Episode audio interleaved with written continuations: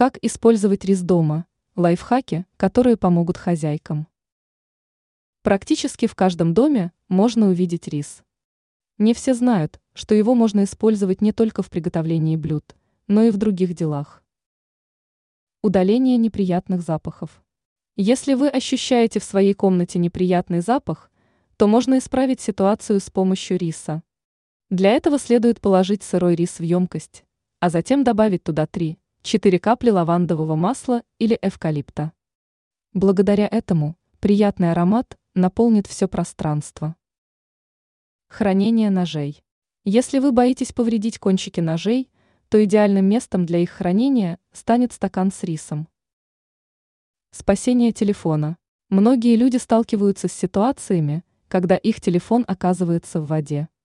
Ситуацию можно попробовать исправить с помощью риса. Для этого следует достать из телефона аккумулятор и сим-карту, а затем положить его в сухой пакет с сырым рисом. Через несколько часов можно будет проверить работоспособность телефона.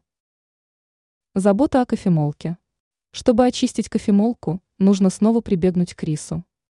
Для этого следует поместить его вместо зерен в кофемолку, а затем обработать поверхность с помощью щетки. Теперь вы знаете, как использовать рис дома.